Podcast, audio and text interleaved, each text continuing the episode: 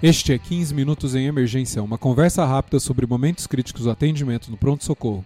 Este é o podcast do curso de Medicina de Emergência da Faculdade de Medicina da USP. Conheça mais no link www.emergenciausp.com.br curso www.emergenciausp.com.br curso Este é o episódio 125. Está aqui comigo Dr. Vitor Weisberg. Ele é médico assistente do pronto-socorro de clínica médica do Hospital das Clínicas da Faculdade de Medicina da USP e coordena a Sala Verde do PS. Ele é especialista em educação e saúde. Vamos falar hoje de biomarcadores é, de infecção. Tudo bem, doutor Vitor?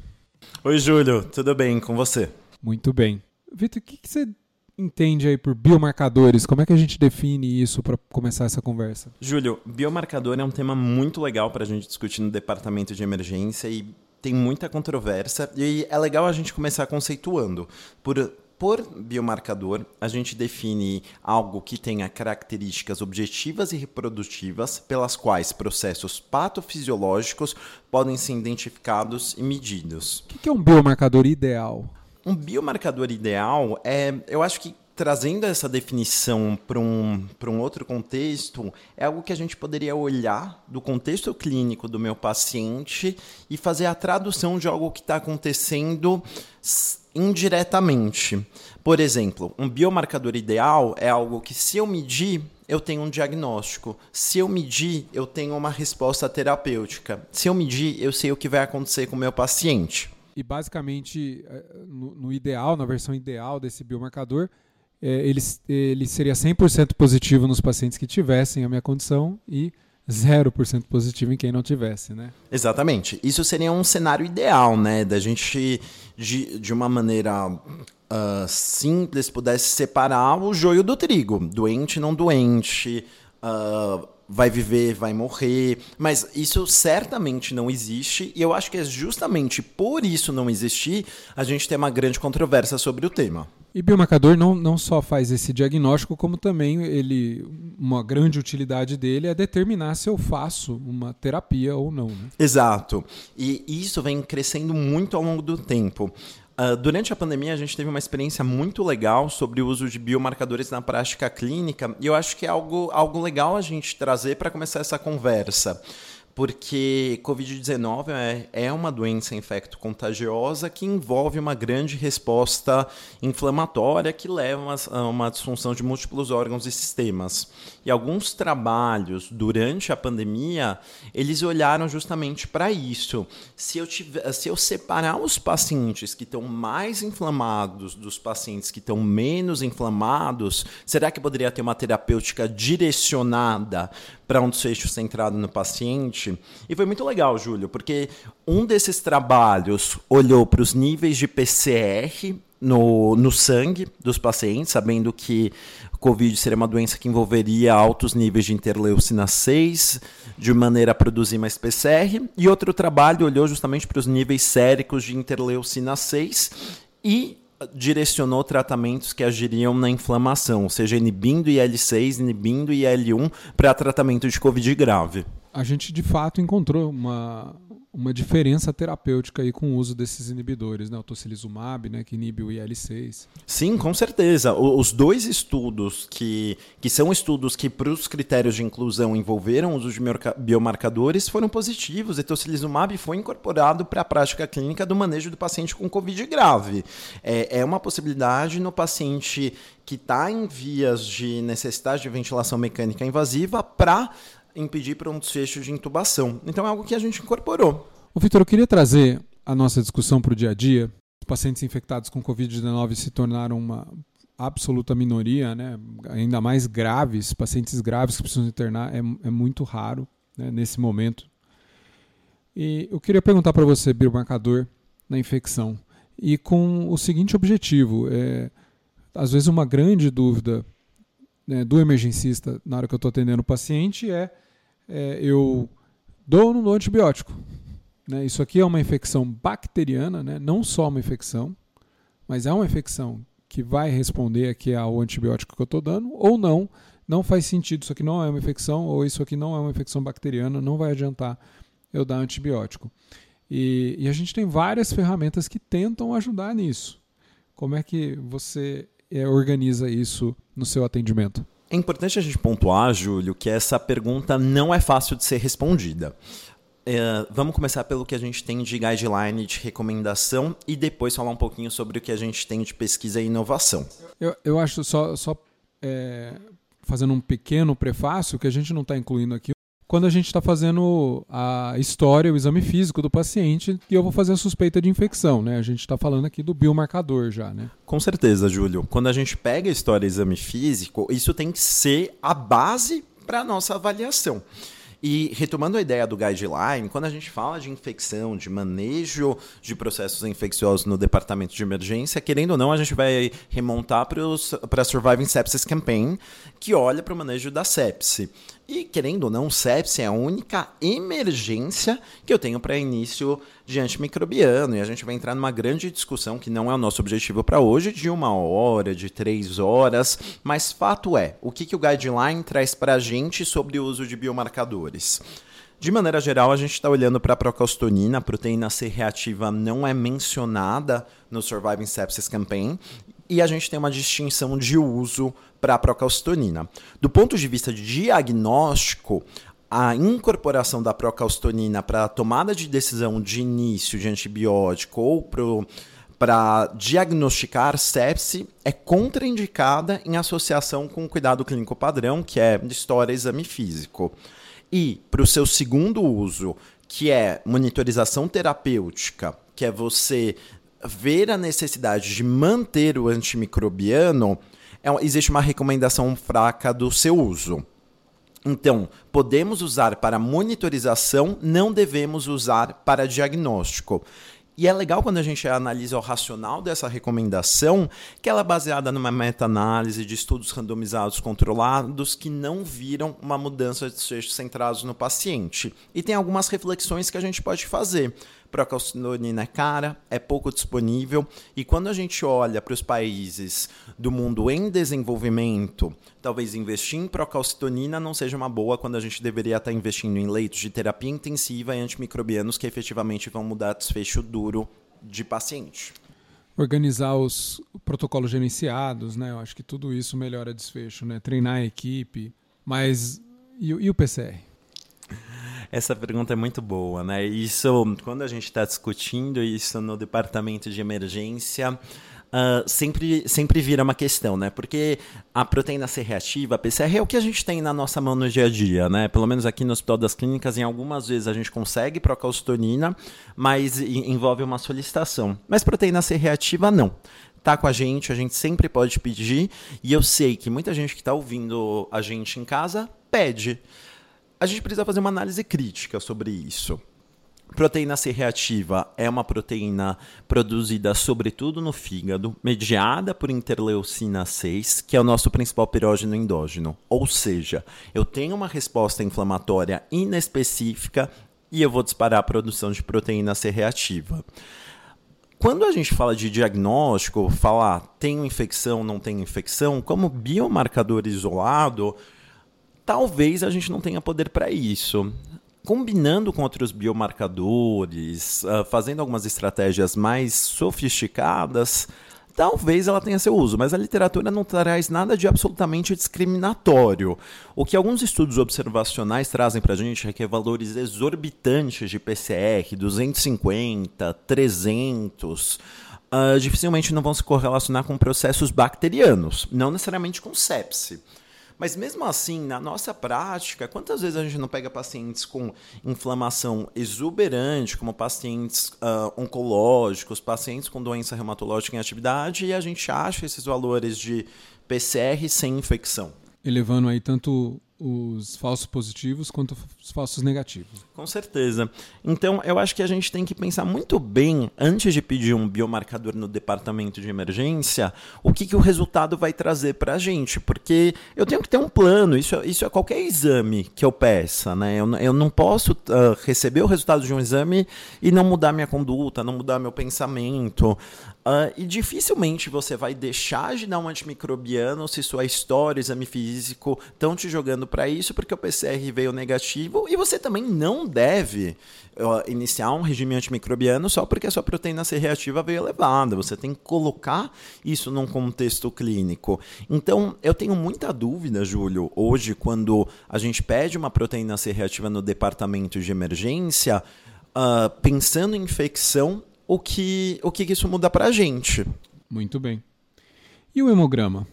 Ele consegue nos ajudar? Eu acho que consegue, eu acho que tudo consegue ajudar a gente, Júlio, quando a gente coloca no, numa perspectiva e quando a gente traça planos antes. Hoje em dia, eu peço às vezes PCR, eu, eu não vou negar que, que eu não peça, mas eu, eu traço um, um plano. Por exemplo, se eu peço um hemograma e vier num processo infeccioso e vier leucopenia, eu, eu, vou calcular antes na minha cabeça se eu acho que essa leucopenia é muito mais por um processo viral ou por um processo infeccioso bacteriano. Ou se eu, se eu encontrar um desvio à esquerda.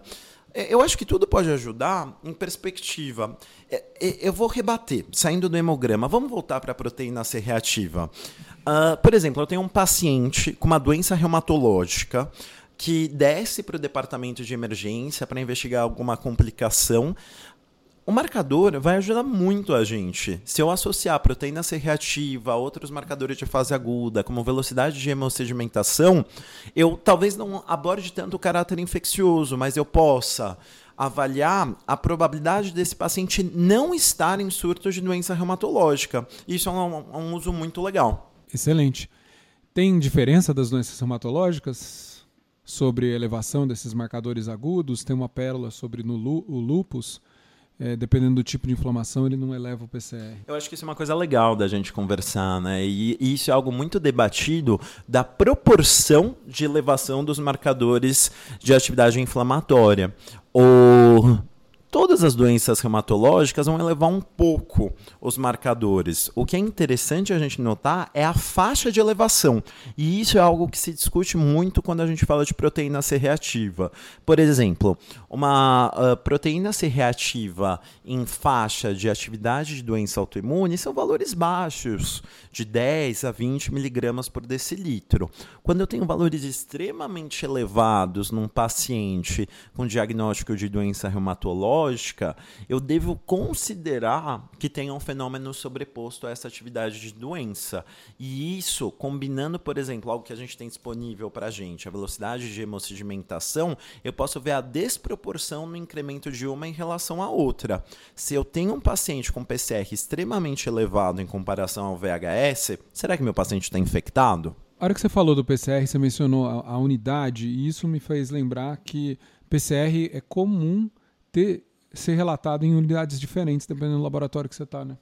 Isso gera uma enorme confusão, né? A gente tem que tomar cuidado, né? Porque isso pode gerar uma diferença de ordem de grandeza vezes 10. Uh, ah, temos que tomar cuidado com isso, uh, ver qual é o padrão institucional a depender de onde nós estivermos e também lembrar que em alguns lugares o que a gente tem disponível é a PCR ultrassensível, que é usado ou com muito mais para detecção de de risco cardiovascular do que propriamente de fenômenos autoimunes, autoinflamatórios, infecciosos. E isso também pode bagunçar o raciocínio do emergencista.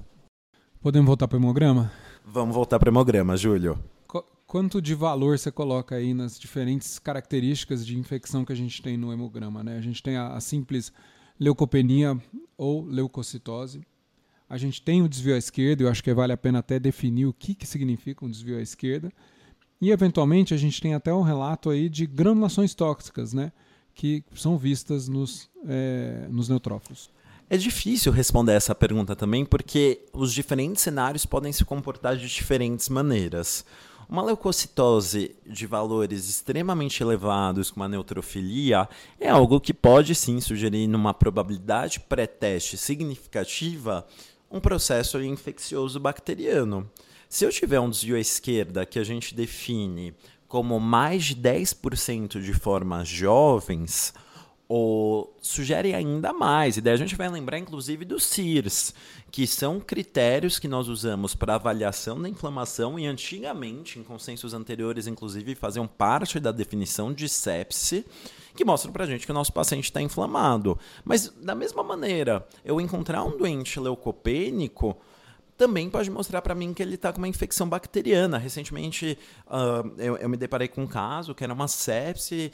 Uh, um paciente extremamente grave, mortalidade a partir da admissão em sala de emergência em menos de três horas, culturas positivas com duas horas, leucopênico desvio à esquerda. Então, eu acho que nada é absoluto, Júlia. Eu acho que a gente tem que colocar no contexto, e essa é a grande sacada dos biomarcadores. A gente não tem biomarcador perfeito, que foi como a gente começou a nossa conversa. E dessa maneira, a gente tem que fazer uma colcha de retalho com o que a gente tem, analisar o marcador frente à probabilidade pré-teste para chegar numa probabilidade pós-teste. Nessa coxa de retalho, como é que você interpreta o uso de corticoide nesse, no, no hemograma, né? Essa pergunta é muito importante, porque pacientes que já vêm em uso de corticosteroides... Que é comum, né? Muito comum. Uh, podem fazer leucocitose, podem fazer desvio à esquerda, podem fazer eosinofilia. E isso, eu, na minha prática, o mais importante é o evolutivo. Ver como vinha o hemograma desse paciente, porque o que a gente observa no paciente usuário de corticosteroide é uma leucocitose uh, durante a internação. Às vezes, granulação tóxica é o que sobra aí nesse, nesse hemograma, né? O problema é que esses sinais acabam sendo específicos e pouco sensíveis, né? Exato. O, granulações tóxicas e junto com outros achados que podem ser observados morfologicamente no hemograma, eles são peças adicionais, né? Mas muitas vezes nós observamos granulações tóxicas em doentes uh, que não estão infectados também. É, é, é muito difícil a gente ter algo que seja absoluto, infelizmente. Com isso a gente vai ter que pôr na nossa balança de risco-benefício, né? Eu, eu tenho aqui os meus indícios que eu vou somar é, minha probabilidade pré-teste, né, de acordo com a história, exame físico, com as características do paciente, com o que ele me conta, com os sintomas que eu estou observando, que ele conta que ele teve recente. Vou adicionar os biomarcadores. E, e dependendo da, da estabilidade, eu acho que isso também vai entrar em conta do paciente. Eu posso esperar mais tempo, posso não, não tenho tempo a esperar, eu vou ter que tomar essa decisão é, mais ou menos rápido de entrar ou não com antibiótico. Sim, e isso inclusive é algo que entra no Surviving Sepsis Campaign como a sepse provável, que é o tempo que você pode esperar entre uma hora e três horas para início do anti do, do, antibiótico. Mas isso é individualizado, até o, o, o que, que é provável, o que, que é possível, isso fica aberto para o profissional que está responsável pelo cuidado do paciente. O que eu acho, Júlia, é que a gente ainda tem muito a aprender sobre os biomarcadores e, do ponto de vista de pesquisa e inovação, a gente está entrando numa nova era. O, o uso de inteligência, o uso de inteligência artificial vai ajudar muito a gente a aprender sobre biomarcadores. Ou quando a gente pega grandes bases de dados com uh, múltiplos biomarcadores, a gente pode caminhar para traçar novos perfis dentro da sepse. A gente já tem vários estudos usando machine learning que determinaram diferentes endótipos da sepse com diferentes respostas, com diferente prognóstico, que inclusive podem ajudar a gente no futuro a testar novas drogas, testar corticoide, que, que é a, grande jabuticaba da sepse, que a gente não sabe o que fazer, para chegar em melhores resultados. Isso aí parece talvez que é quase uma caixinha preta, né? Eu vou colher um, uma amostra de sangue, eu não sei exatamente quais exames vão ser é, realizados, e dessa caixinha preta vai sair uma porcentagem ali da minha inteligência artificial, inclusive por tipo, né? Tipo de, de sepse, tipo de perfil clínico esperado. Sim, e a gente já tem alguns kits comercializados Uh, a gente teve a oportunidade de ver isso no ICEPA no passado, em São Francisco, que é, era um teste point of care que ele fazia três mensurações distintas, era proteína C reativa, uma interleucina e uma proteína, e com base nisso ele dava uma probabilidade de 0 a 1 do processo inflamatório pelo qual o paciente passava de ser uh, bacteriano ou não. E a gente não está falando de sepse, a gente está falando de bactéria, né? E quer seja sepse, quer seja só um processo bacteriano não sepse, é um paciente que se beneficiaria de antibiótico e isso é extremamente interessante. O Vitor, qual que é a sua mensagem final? A minha mensagem final, Júlio, é que a gente precisa de cautela. Biomarcadores provavelmente vão ter um lugar muito importante no manejo de infecção da sepsia ao longo dos próximos 10, 15 anos. Quando a gente olha a pesquisa de biomarcadores, a gente tem uma curva exponencial do número de publicações, mas quando a gente vai para hoje, para o uso crítico das evidências, é muito difícil um biomarcador do ponto de vista de infecção mudar a nossa conduta no departamento de emergência, porque história, exame físico, exames complementares, poucos são muito mais potentes do que um único exame isolado e para o futuro, talvez a combinação de múltiplos biomarcadores seja o caminho. Excelente, penso igual. Muito obrigado. Eu que agradeço, Júlio. Esse podcast é oferecimento do curso de Medicina de Emergência da USP, em parceria com a Escola de Educação Permanente do Hospital das Clínicas da Faculdade de Medicina da USP e a Manolha Educação. Se você gosta do nosso podcast, por favor, nos avalie no iTunes, isso é muito importante para que mais pessoas conheçam o nosso trabalho. Mande feedback para 15minutos.emergência.gmail.com. Siga-nos nas redes sociais. Dr. Vitor Weisberg está no Instagram, em arroba Vitor Van Weisberg, V-I-C-T-O-R-V-A-N-V-A-I-S-P-E-R-G. E eu você me encontra em arroba doutor.juliomarquini. E o curso de emergência em arroba emergência USP. Muito obrigado e até a próxima.